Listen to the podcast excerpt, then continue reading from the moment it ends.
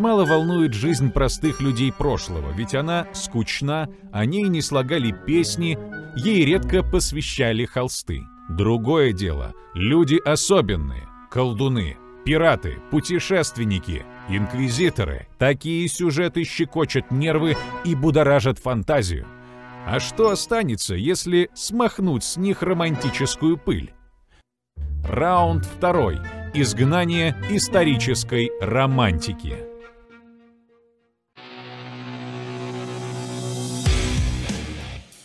Григорий Бакус, историк-медиевист, автор ряда научных работ по истории охоты на ведьм в Западной Европе позднего Средневековья, раннего Нового времени, автор научно-популярных проектов «Эмаго et Litera» и «Russian Warfare 20th Century»,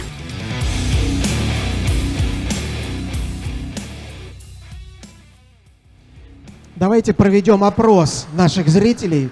Друзья, пожалуйста, проголосуйте. Если бы Гермиона Грейнджер, подружка Гарри Поттера, родилась в 16 веке, ее сожгли бы как ведьму. Кто так считает? Спасибо. Она писала бы гороскопы при дворе какого-нибудь князя или герцога. Благодарю. Ее пригласили бы преподавать в университет – и, наконец, она стала бы министром магии. Спасибо. Григорий, а скажите, правда ли, что при охоте на ведьм казнили самых красивых женщин?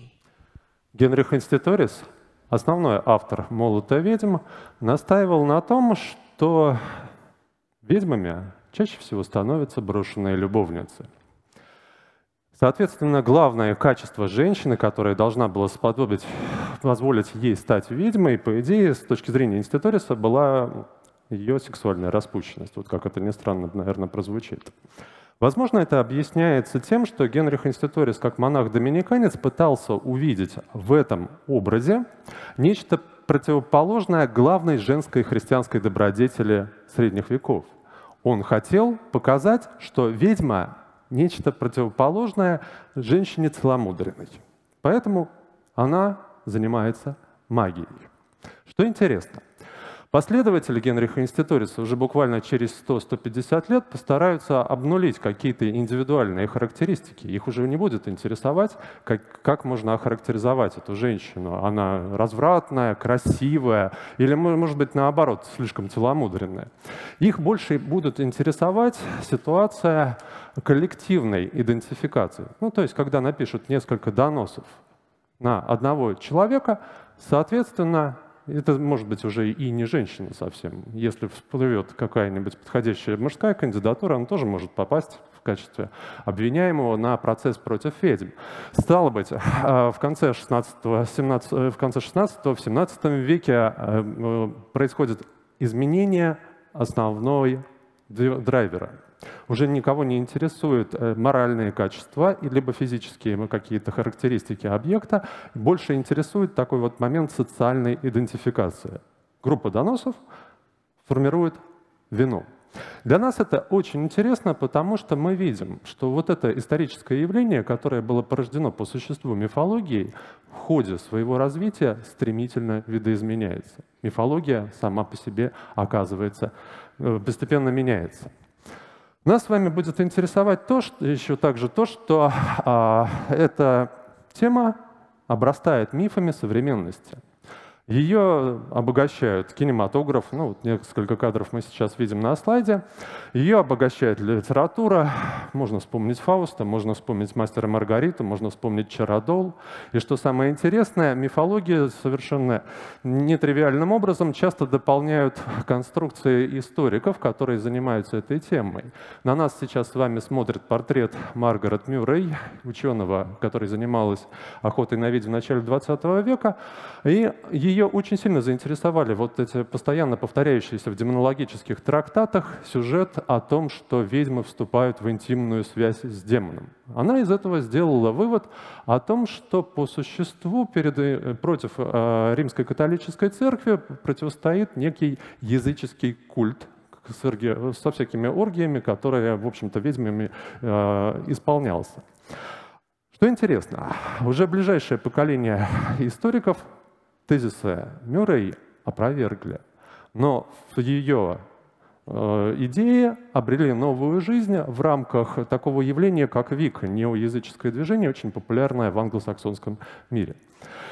Итак, нас с вами будет сегодня, попытаемся э, характеризовать э, наше с вами явление через несколько ключевых моментов, учитывая, что некоторые мифы были тогда, и они изменялись, некоторые мифы создаем мы и распространяем.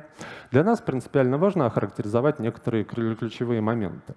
Вот для охоты на ведьм существует определенная точка невозврата, и такой точкой невозврата стал 15 век.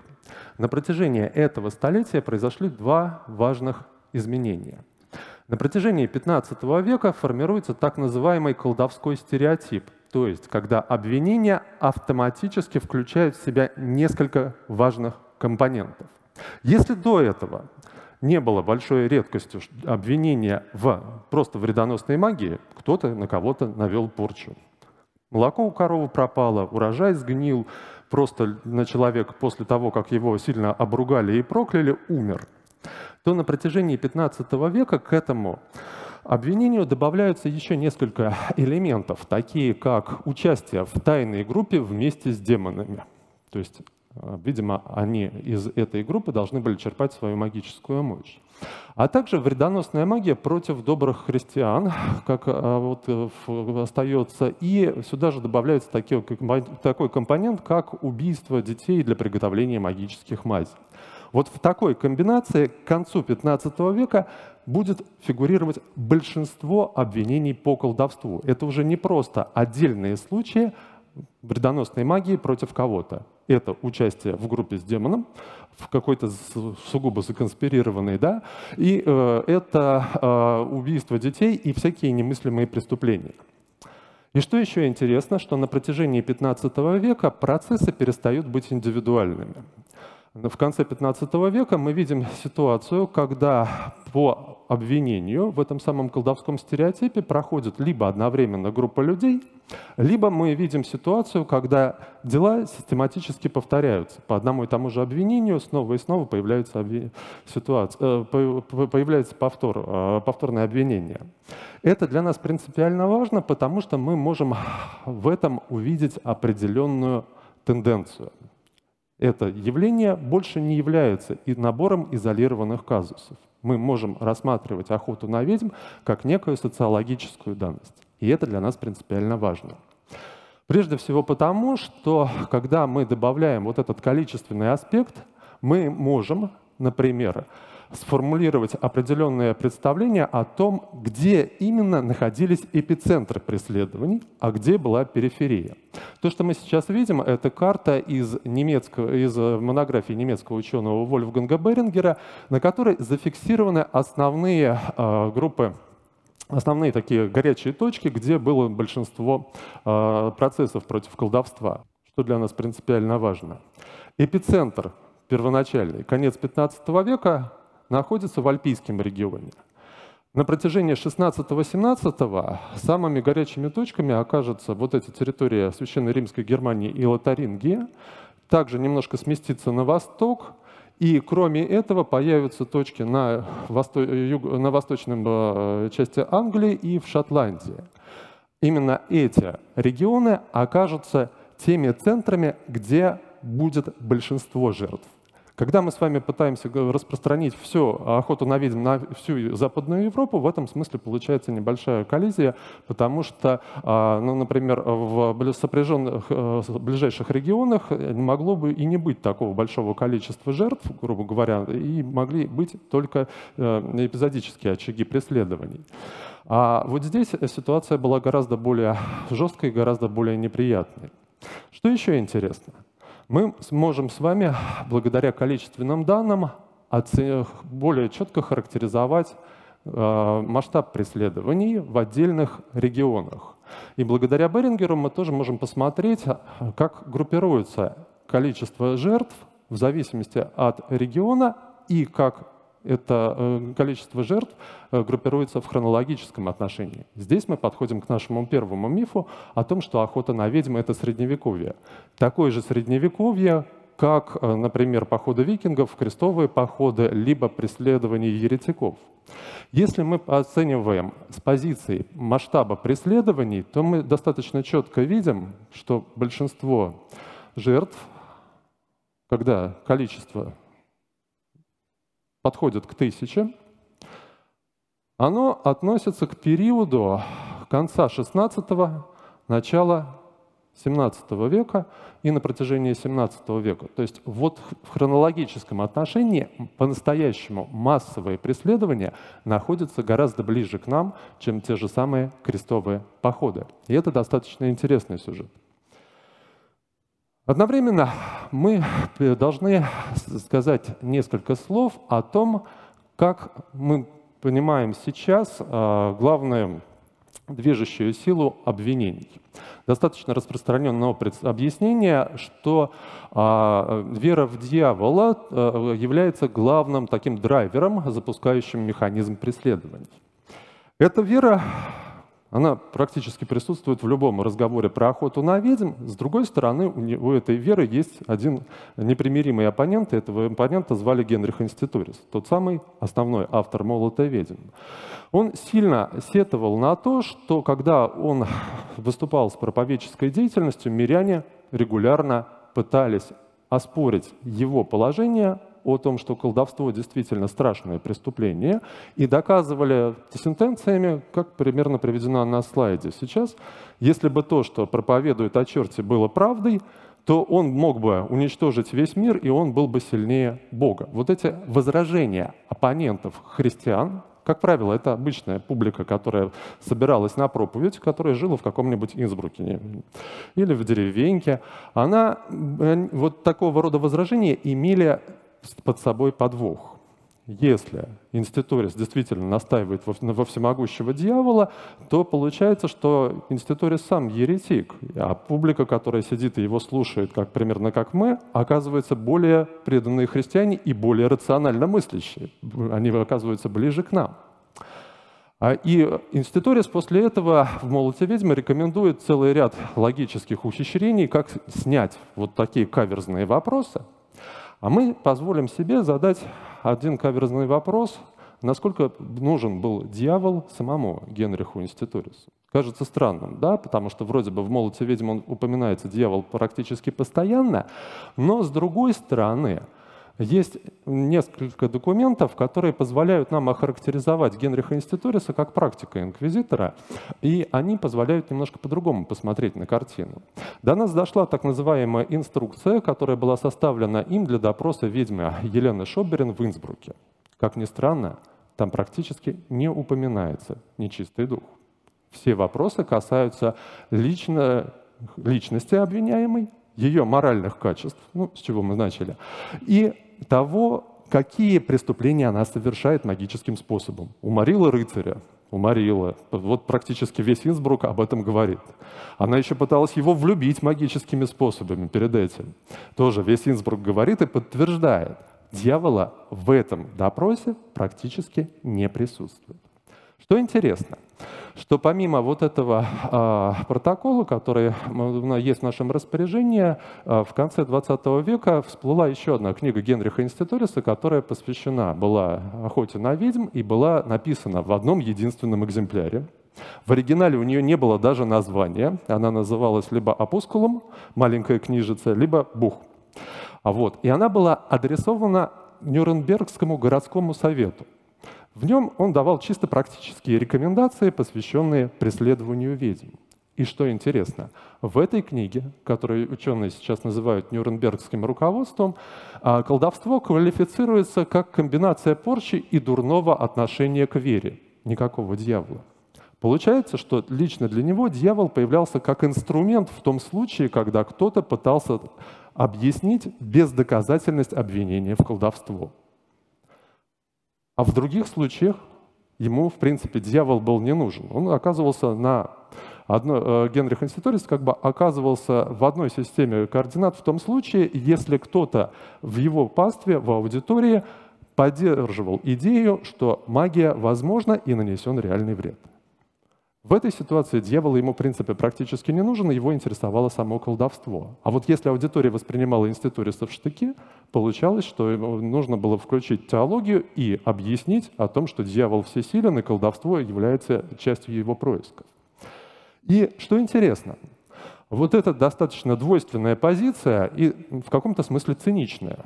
Вспоминаем про врага рода человеческого только в тот момент, когда аудитория пытается доказать обратное, что не существует никакого колдовства, да?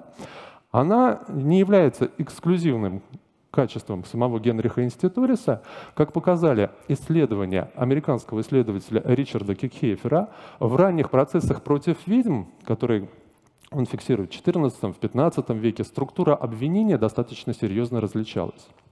В том случае, если первые эксцессы возникали по инициативе снизу, ну, то есть в деревне появлялся слух, Обвинение было связано прежде всего с какой-то вредоносной магией, прежде всего с порчей, нанесенной болезнью какой-то, либо порчей имущества. Вот. И дьявол в этой ситуации, как и у Генриха Инститориса, который наставляет, спрашивает Елена Шоуберин, практически не появляется. Дьявол появлялся только в тех процессах, и то не всегда, если инициативу по, возник... по созданию этого процесса проявляли светские либо церковные власти.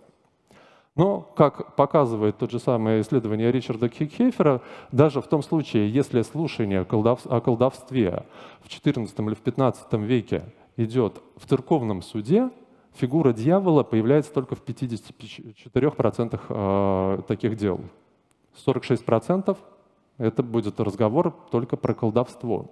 Мы видим, вот как эта мифология постепенно здесь вот пульсирует и видоизменяется. Если в XIV век люди настроены прагматично в том смысле, что да, бывает какая-то магическая активность, которая может кого-то нанести реальный вред, и это надо преследовать то на протяжении ближайших 100-150 лет это постепенно видоизменяется, в том числе благодаря участию людей церкви. А на примере Генриха Институриса мы видим, как именно это изменяется. Что если само преследование встречает противодействие, тогда надо нагнетать истерию по поводу дьявола. И в связи с этим наш следующий миф, который как раз связан с тем, что из себя представляет молот ведьм. Мы часто можем себе охарактеризовать эту книгу такими фразами, как, например, это было практическое руководство, которое давало ценные указания, как надо ведьму уничтожить. Такая слава за этой книгой закрепилась примерно с тех же времен. Или что в этой книге заключается официальная позиция католической церкви в отношении колдовства. Попробуем с этим разобраться. Вот особенность нашей ситуации, как раз вот начала 21 века, связана с тем, что мы можем попытаться реконструировать взгляды Генриха Институриса через несколько источников, в том числе заглянув в это самое нюрнбергское руководство. То, что мы сейчас вот видим, это вот красивый титульный лист, который мы сейчас на слайде выведем, в рукописной книге Нюрнбергского руководства.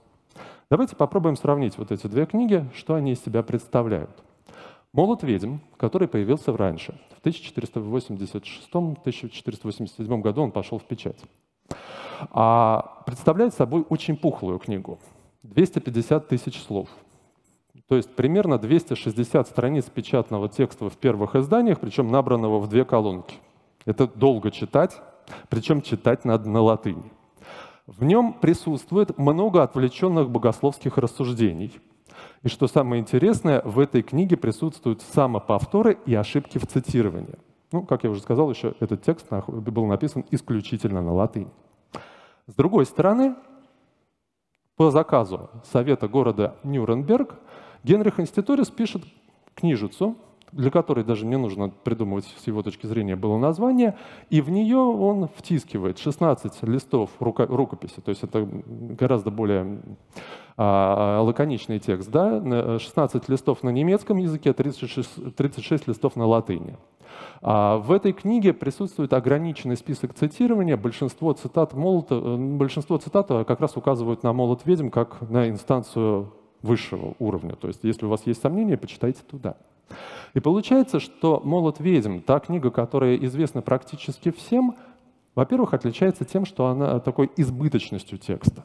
Она была адресована скорее не, на, не для практиков, не для преследования колдовства как такового, а скорее для того, чтобы убедить оппонентов в правдивости построений самого Генриха Институриса. Оппонентов, которые происходили не из э, городской среды, не из сельской среды, с которой он работал, а оппонентов из числа членов католической церкви, которые могли придерживаться других взглядов. А с точки зрения практического преследования можно было написать короткую методичку, это вполне работало. Ну, к счастью, а, вот у Нюрнбергского руководства не было никакой большой судьбы, и он, он написал, торжественно презентовал совету, и она ушла в архив. Нюрнберг оказался слишком богатым городом и практически не занимался охотой на ведьм. А, а соответственно, Молоту ведьм оказалась гораздо более богатая судьба, и попробуем еще поговорить о том, попытаться понять, является ли вот эта книга официальной позицией католической церкви. С одной стороны, Генрих Инститорис очень постарался нас в этом убедить. И нас, ну, про нас он думал меньше всего, больше всего он думал про оппонентов, которые могли выставить ему какие-то претензии. А его, и он постарался это убедить каким образом? Он включил в текст э, своего произведения буллу папы Иннокентия VIII «Сумис дезодорантас аффектибус», которая подтверждала его полномочия как инквизитора, его и якобы Шпренгера. А, но, с другой стороны, а, вот эта була есть особенность в том, что она практически ничего не описывала по, касательно самого колдовства. То есть это был чисто инструментальный документ, подтверждавший его полномочия. С другой стороны, э, Генрих Инститорис постарался показать, что в его тексте прошел апробацию профессоров Кёльнского университета как соответствующий католической доктрине. Как оказалось, ближайшие, э, ну, буквально несколько десятилетий выяснилось, что эта апробация была частично липовой. То есть не все подписанты были в курсе, что они подписывали эту книгу, не все с ней ознакомились в полном объеме. И в последующем вокруг самого молота шла бурная полемика. С одной стороны, выстроилась целая череда тех, кто придерживался авторитета этой книги, а с другой стороны, трактат критика был объектом критики со стороны отдельных авторов из числа деятелей церкви, а, как по существу еретический. Это достаточно интересно. Следующий тезис, который мы бы хотели вот попробовать характеризовать, Можем ли мы себе представить в рамках католической церкви человека, который противостоит э, преследованиям ведьм, являясь членом какого-нибудь ордена? Сопоставимая фигура, равная Генриху Инститорису. Да, можем. Человека, которого, портрет которого мы сейчас видим, звали Фридрих фон Шпее. Это был немецкий иезуит, ему не повезло жить в самый разгар 30-летней войны. Он а, написал а, книгу, которая называлась «Кауцу криминалис», то есть «Сообщаю о преступлениях». Почему он ее написал? Потому что как иезуит он занимался очень специфической работой. Он напутствовал перед казнью всех обвиненных и приговоренных к смертной казни. Он видел изнутри процесс выбивания признаний и постарался, как христианин, объяснить, что вот эта охота на ведьм не имеет никакого отношения к христианской доктрине. В принципе, это бездушное выбивание признаний ради преследований. Преследование ради самого себя. Насилие, которое разрушает практически все, что только можно. Ну, у Шпея была очень такая драматическая судьба. В конце концов, он умрет, потому что в э, городе, где он занимался, в Кёльне, э, разразится эпидемия, а он, как э, добрый пастырь, ухаживал за пленными французами, которые уже болеют. Да? То есть он сам показал своей, практически своей судьбой. Другой пример служения церкви ну, такой антиинститурис. Миф номер четыре, который нас с вами интересует, это миф масштаба. Самая громкая цифра вынесена в заглавие слайда – это 9 миллионов жертв, якобы когда-то существовавших. Как появилась вот эта цифра? Нам свойственно вообще немножко преувеличивать масштабы преступлений, но вот у теории 9 миллионов жертв есть один конкретный автор. Автор, его звали Готфрид Христиан Фокт. Это был деятель немецкого просвещения, который считал, что вот охота на ведьм – самое показательное проявление того, что сделала католическая церковь за всю свою историю. И он в своих построениях, в общем-то, играл с цифрами достаточно произвольно. То есть он взял за основу гонения в городке небольшом Кведленбурге, Это совсем небольшой город. Э, во второй половине XVI века, по его мнению, фиксировалось порядка 20 дел, а, которые охватывают примерно полвека казино, 65 человек. И а, Фокт просто по существу распространил вот эти данные на неопределенный временной промежуток. Ну, с его точки зрения, за весь 16 век, соответственно, должно было быть больше 100, человек 130, да, казнено. Вот. И, соответственно, если мы попытаемся экстраполировать эти масштабы на все население и э, в Европе с момента э, принятия христианства, то вот как раз и появляются несколько миллионов, о которых указывает Фокт в, своим, э, в своих трудах. В чем была его главная ошибка? Его главная ошибка заключалась в том, что он взял в качестве среднего показателя показатель на максимуме. То есть вот то, что мы сейчас видим, диаграмма как раз вот из самого сердца, а, э, ну, самой колыбели, наверное, преследования, это Швейцария а, конца 15 века, ну, вторая половина 15 века. А по данным Андреаса Блауэрта, немецкого ученого, мы видим, что динамика дел здесь э, достаточно сильно колебалась. Самый большой длинный столбик — это 32 дела, которые были, велись одновременно с 1480 по 1490 год. И мы видим, что э, показатель постоянно меняется. В середине это примерно дел 15, потом падает, потом будет вот эти 32, и мы видим, что постоянной динамики нет. Если мы продлим на более ранний период, то цифры там будут совершенно другие, и они будут скорее меньше, чем на максимуме. Соответственно, ошибка Фокта заключалась в том, что он берет максимальный показатель и растягивает его безгранично. Вот отсюда появилось как раз наши 9 миллионов.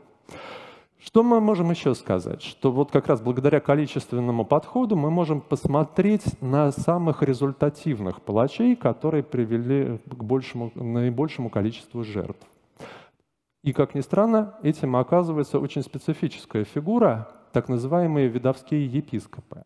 Это люди, которые по преимуществу жили в 17 веке, которые одновременно занимали сан епископа Римской католической церкви и по совместительству были князьями Священной Римской империи. Вот в их полномочии находился весь государственный аппарат, и они могли бросить в топку все ресурсы государства ради этого преследования.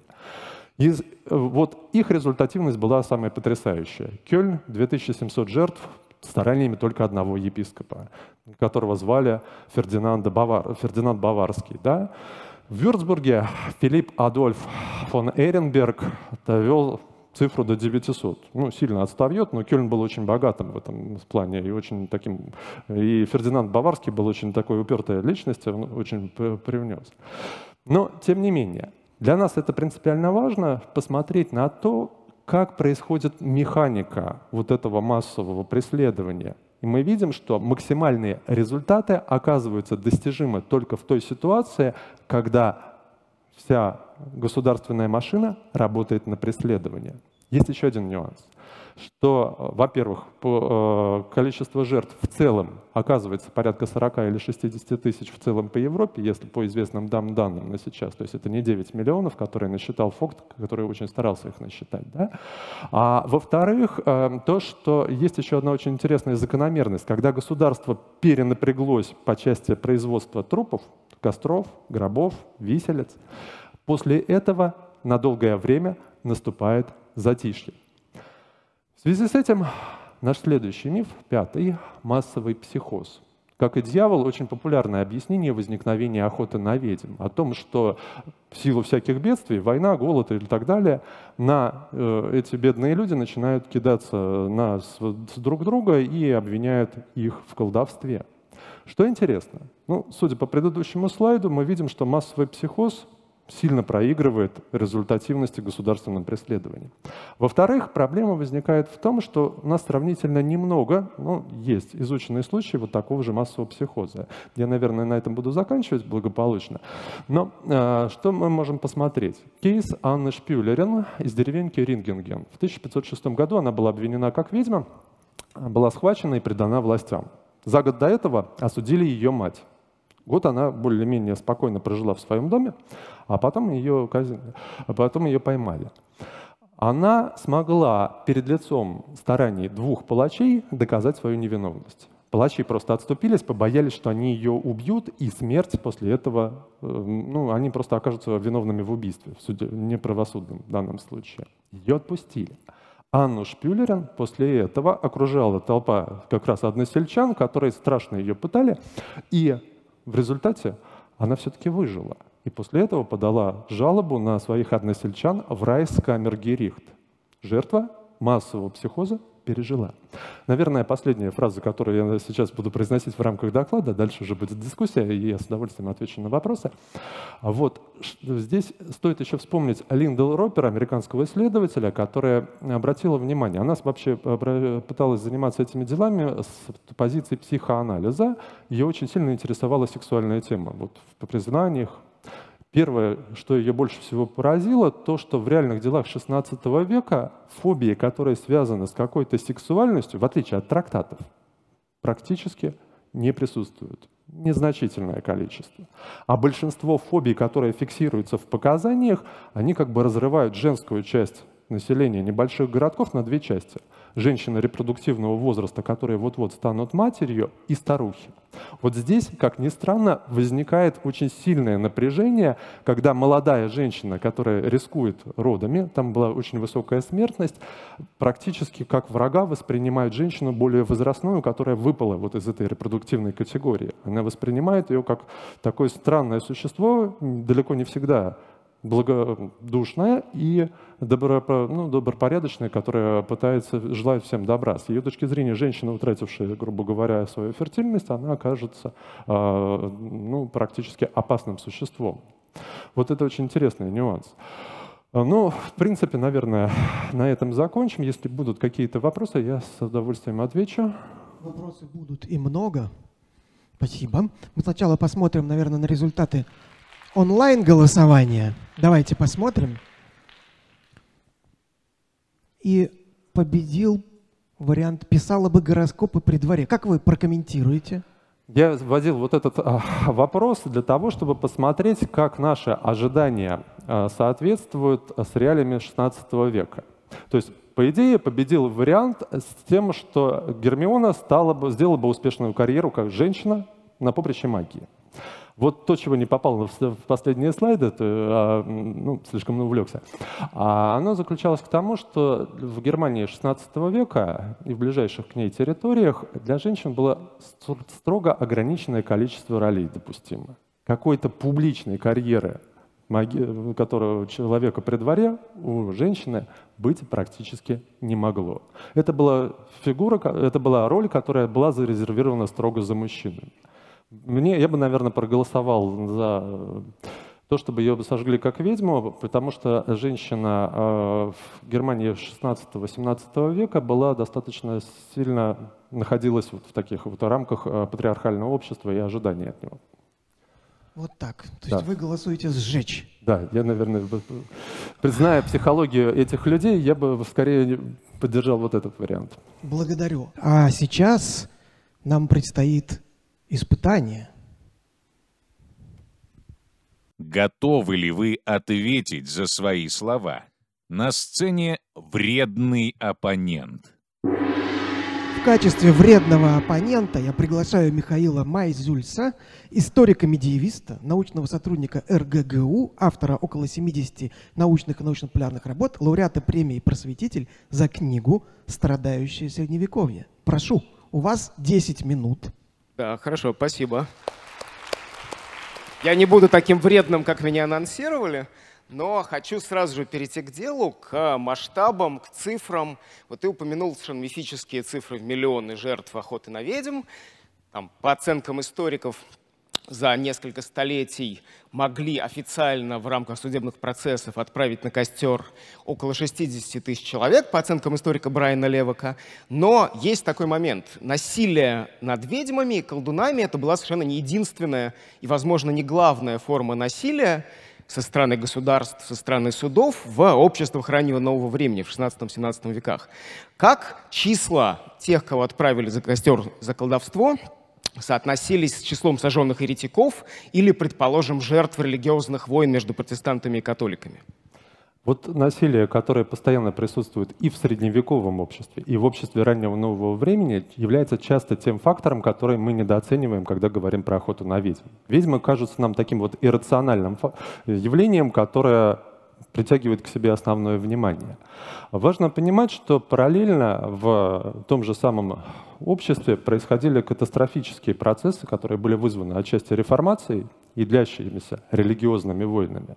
Если мы просто пересчитаем жертвы э, той же самой 30-летней войны 17 века, ведьмы просто потеряются. Не будь, будь то 40 тысяч или 60 тысяч, это будет просто маленькая строчка от числа всех потерь, которые понесла Центральная Европа от этого колоссального военного конфликта. Но что интересно, ведьмы не были единственной маргинализируемой группой а, этого периода. Аналогичным образом преследовали, например, анабаптистов. То есть это такое религиозное течение, которое возникло под а, влиянием реформации, но в отличие от лютеранства или кальвинизма, они не нашли себе покровителей, которые могли бы поддержать деньгами и оружием. Да? И у них идеи были такие более гуманистические и, может быть, более коммунистические. Вот их воспринимали как нарушителей порядка примерно с тем же успехом, как и ведьмы. Они разрушали устоявшееся положение вещей. Ведьма о том, что они в группе совершают какие-то преступления магического характера, а анабаптисты то, что они разрушают устоявшийся порядок. Анабаптистов казнили меньше, чем ведьм, существенно. Просто потому, что анабаптисты были реально существующие социальные группы, и они быстро закончились. Их просто физически уничтожили в ходе а, Мюнстерской войны, то есть там единственный город, где они победили на выборах и в течение полутора лет удерживали власть. Результат. Все ближайшие господа, и католики, и протестанты, пошли на них войной. Мюнстер был пал, в конце концов, после вот этих полутора лет осады, и тех, кто выжил, казнили очень жестоко. То есть по жестокости ну, вполне сопоставимо с тем, что было по преследованию. Был еще один случай, когда попытались анабаптисты за, захватить власть в Амстердаме, их как бы задушили в зародыше, и это была практически такая вот карательная операция, она была очень жестокой. Но анабаптисты, это была вполне реальная категория населения, которая быстро закончилась. Ведьмам можно было раздувать до бесконечности за счет применения пыток и за счет того, что э, маркером для применения насилия была вот эта особенность средневекового человека и человека раннего нового времени. То, что они везде видели некую коллективную общность, группа. Это деревня, которая должна какого-то феодала содержать. Этот город, который вот пытается отбиться от нападающих. Да? Или вот эта вот секта, которая друг друга называют по именам, когда за ними пришли. Может быть, не важно, в чем их обвиняют, важно то, что они друг друга назвали, значит, это и есть группа, значит, их надо подавить. Спасибо. А теперь давай перейдем на другую сторону баррикад, от жертв к преследователям. Ты упомянул, что у Институриса были некие оппоненты. Были оппоненты. Есть богословы, есть профессиональные демонологи. К инститорису все, естественно, не сводится. Есть судьи практики, есть юристы-теоретики. А насколько вообще в 16-17 веках они были единодушны в том, что колдовство существует, что колдуны вредят, что их надо преследовать, что их надо сжигать, и вообще насколько были сильны, если были, голоса тех, кто в этом сомневался, и могли ли эти скептики если таковые найдутся, на что-нибудь повлиять? Вот здесь я бы немножко сдвинул хронологию сначала в 15 век, чтобы понять, почему такой разброс по цифрам. Если в 15 веке речь идет о десятках и сотнях жертв, то в 16 и 17 дает нам тысяч.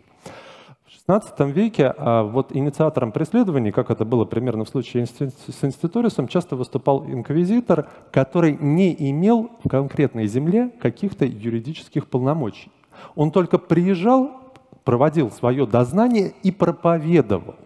А дальше должна была включиться местная власть. Это мог быть местный сеньор, либо местный епископ поучаствовать. Вот у Институриса не повезло. Предшественник того епископа, к которому он приехал, Николай Кузанский, известный философ и математик, он выступает с проповедью о том, что нельзя казнить суеверного дурака, потому что дьявол в этом случае побеждает, то есть почти гуманист. Почти, ну, вот эта проповедь смирения и христианской терпимости, она почти современная нам. Да? Георг Гольцер, который сменил Кузанского в качестве епископа Бриксона, считал, что инститорис выполнил свою работу тем, что приехал и прочитал проповедь. А дальше он мог, в принципе, ехать дальше. Инститорис оказался очень таким прижимистым человеком, он раздул хорошее такое дело в конце концов, но не смог его довести до конца, потому что суд подотчетный Гольцеру а просто оказался в шоке от вопросов, которые инститорис задавал Елене Шуберин по поводу ее морального облика. Просто представители трибунала встали и вышли. И получилось, что э, вот эта женщина, которая, в принципе, по с, общему мнению, стоило считать ведьмой. Плохая у нее была репутация, аморальная, распущенная. Они поговаривали, что она правда уморила рыцаря, одного, которого перед этим домогалась. А в конце концов выяснилось, что сама судебная процедура не завершена, и казнить ее нельзя, потому что несостоятельное обвинение. Вот тоже парадокс 15 века. Мы видим, как вот срабатывают такие э, механизмы, которые останавливают. Что произошло в XVI веке? Во-первых, накал насилия, который сносит какие-то ограничения. И во-вторых, вот ситуация, когда монополизируется власть. И при этом все равно внутри, э, так скажем, научного, натурфилософского дискурса существует некое обсуждение Возможно ли колдовство? Ну, мы вспомнили о Шпее э, сегодня вот в ходе презентации. Можно вспомнить Вира, который как врач доказывал, что скорее этим женщинам нужна медицинская помощь. Может быть, они лунатики, поэтому у них меланхолики, поэтому у них такие галлюцинации возникают. Вот это достаточно интересный сюжет. И что первые трактаты, которые оспаривали идеи Генриха Институриса, они появляются вот на рубеже веков, в конце 15-го, начале 16 века. Тоже этот факт достаточно интересный. Да, коллеги, коллеги, я вынужден, к сожалению, вас прервать, потому что время для оппонирования вышло. Спасибо большое. Да, спасибо вам. Сейчас мы будем вас оценивать. Давайте, друзья, проголосуем.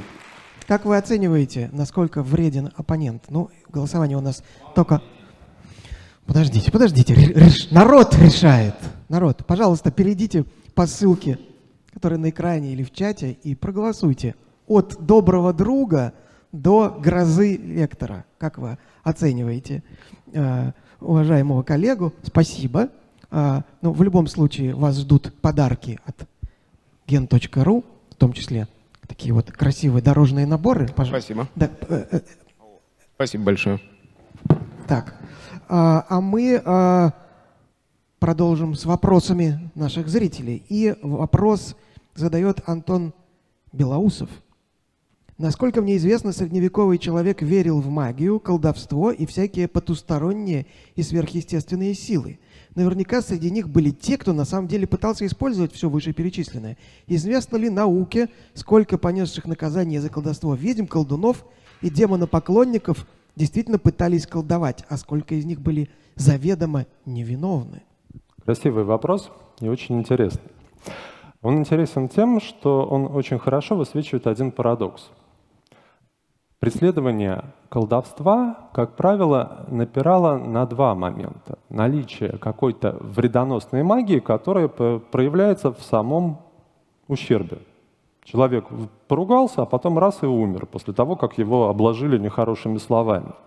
Ребенок, что-то с ним случилось, полез на дерево, упал, сломал ногу после того, как на него косо посмотрела старушка. Молоко у коров пропало магического аспекта здесь практически нет. Есть конфликт и есть ущерб. Вот это как бы сводит курок преследования. И второй момент, который очень сильно беспокоил и инститориса, и тех, кто придет потом, тех, кто придет потом, даже больше, то, что вот это колдовство — это социальная опасность. То, что вот она не одна способна совершать это преступление, у нее найдутся товарищи, которые могут точно так же нанести какой-то реальный вред. И вот эта трактовка почему-то парадоксальным образом не оставляет под собой какого-то содержания магического. То есть я э, хотел бы сказать следующее, что человек, который занимался магическими практиками в 15 веке, если он занимался этим индивидуально, то он вдруг оказывался вне зоны риска. Таким, такие люди были в 16 веке, это был Теофраст Парацельс, который ругал ведьм, например. При этом в его рецептах мог упоминаться, например, человеческий жир. Ну, соберете себе что-нибудь подлечить, добавите немножко, и все будет хорошо. Но вот не ходите к этим ведьмам, потому что они вас испортят. То есть, и он преподавал как медицину, и с ним ничего не случилось. Фауста, обращаем внимание, концовка вот этой его легенды о том, что его дьявол утаскивает, но против него не возникает какого-то коллизии.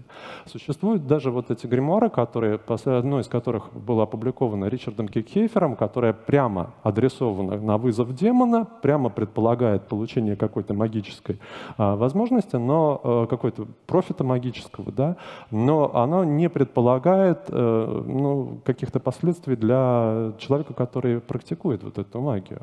Некромант, человек, который занимался ритуальной магией, совершенно спокойно мог покаяться, уйти потом в монастырь и консультировать предшественника Генриха Институриса о том, какая вообще бывает черная магия. Вот в моей практике было. Вот э, Иоганнес Нидер, например, так вот и э, писал свой трактат, оглядываясь на одного милого человека. Так, вопрос из чата. Анна из Нижнего Новгорода спрашивает, есть ли в истории явления, аналогичные движению охоты на ведьм? Не прослеживаются аналогии сегодня? Спасибо. Ну, давайте я немножко с другого конца зайду. Для европейцев, а, скажем так, э, после эпохи просвещения, 18-19 век, охота на ведьм была примером такого немотивированного массового политического насилия, когда из ничего раздувается преступление и применяются после этого какие-то карательные санкции. Ближайшими аналогами в последующем а, оказались вот как раз вот деструктивная а, мифология, которая лежала в основе, например, Третьего рейха, она очень близка в этом отношении. Вот есть прекрасная книга Нормана Кона, которую, к сожалению, на русский язык не перевели, которая как раз вот посвящена тому, как в европейской культуре функционирует такой агрессивный стереотип к меньшинствам, когда меньшинству приписывается набор страшных преступлений. Сначала это были значит, христиане, парадоксальным образом, которые тайно собирались, да?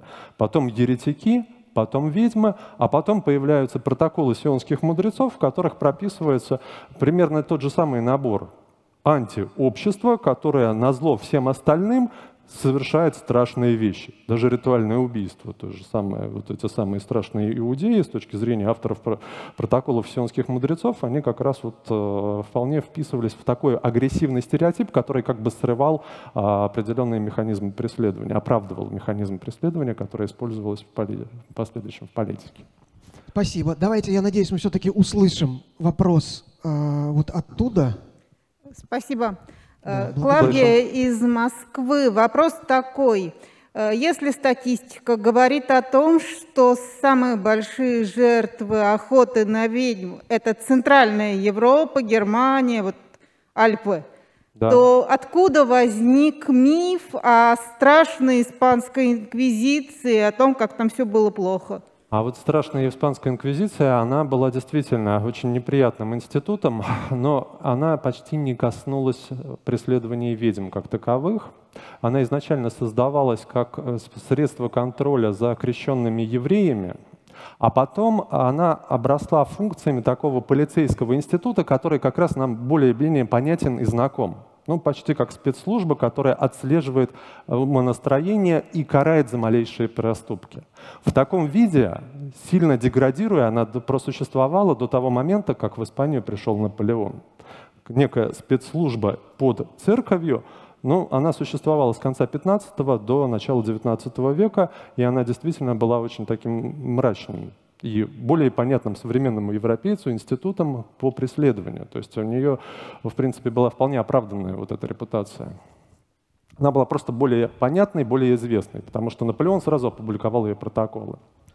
Благодарю. Пожалуйста, вот э, у кого не, не удалось сказать, услышать вопрос, дайте микрофон. Не нужно было убегать далеко. Пожалуйста. Здравствуйте, меня зовут Юрий, Калининград. Э, вопрос такой, есть распространенный миф э, о том, что на территории современной Восточной Европы и России в частности э, большое количество красивых женщин, потому что якобы в Европе пожгли самых красивых. Вот. И как вы к этому относитесь? И было ли что-то подобное у славян вообще? Ну, давайте скажем так, как генетик я не могу, не под, э, я не являюсь генетиком и не могу не подтвердить, не опровергнуть вот такие э, прямолинейные установки о том, что вот это массовое преследование накладывается на какие-то последствия на наследственность. Вот. Что касается периферийных регионов Европы, ну, за пределами вот этой центральной Европы, где происходит самый кошмар, самый ужас, где существуют видовские епископы. Что интересно, что э, достаточно четко фиксируется, например, массовое преследование ведьм в Венгрии, но поздно. А они приходят туда, ну, первые случаи были в XVI веке, ну, как диковинка. Раз обвинили, два обвинили и забыли. А вот как именно систематическое преследование вот по таким узнаваемым а, социологическим явлениям, да, мы видим это в самом конце 17 века и середине 18 -го. Вот такой всплеск присутствует. Такой же всплеск мы видим на территории Швеции. Это конец 17-го, последняя казнь 1710 год, декриминализация в конце 18 века преступления. То есть периферийные регионы были охвачены, но по накалу страстей такого мы не видим. Отдельные случаи преследования колдовства были, например, в Польше. То есть это тоже есть. Там и инквизиторы были такие именитые достаточно. Но они просто перемещались по Европе, немножко поработали в Польше, потом уехали еще куда-то. Вот.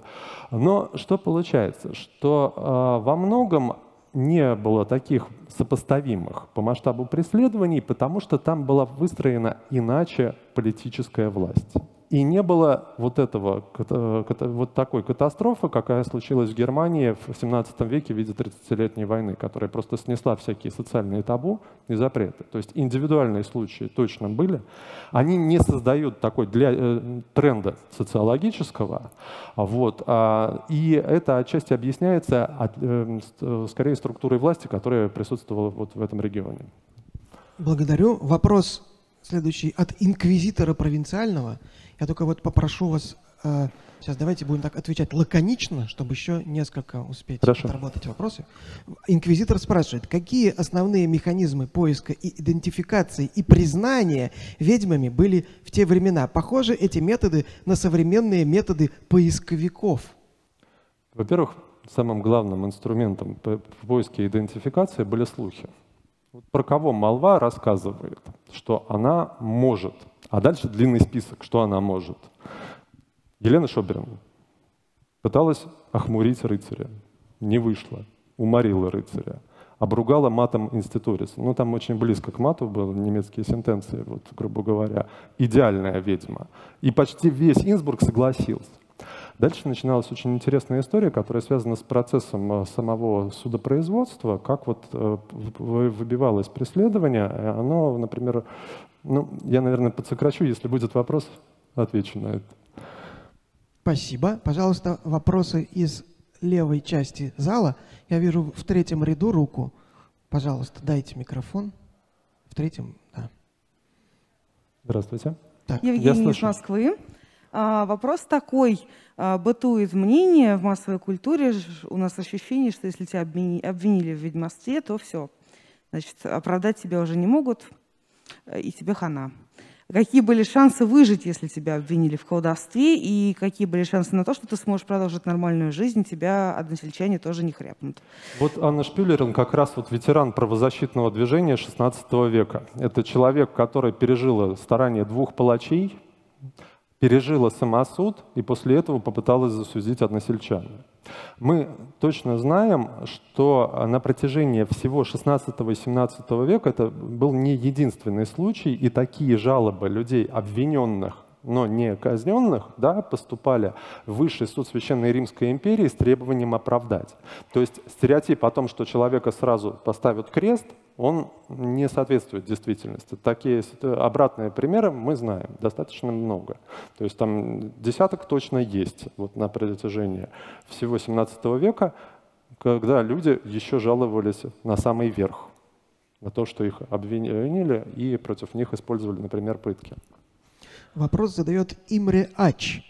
Может ли быть так, что под судами над ведьмами на самом деле почему-то скрываются суды над какими-то реальными деструктивными элементами? Диверсанты врага, революционеры, орг, преступность?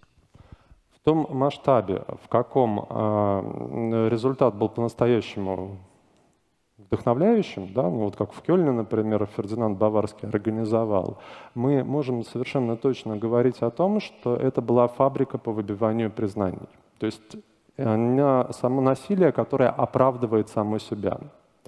Каких-то реальных социальных групп, которые выставляли будущих обвиняемых, ну, просто невозможно э, было сюда э, подобрать, потому что это молох, который выхватывал случайно людей.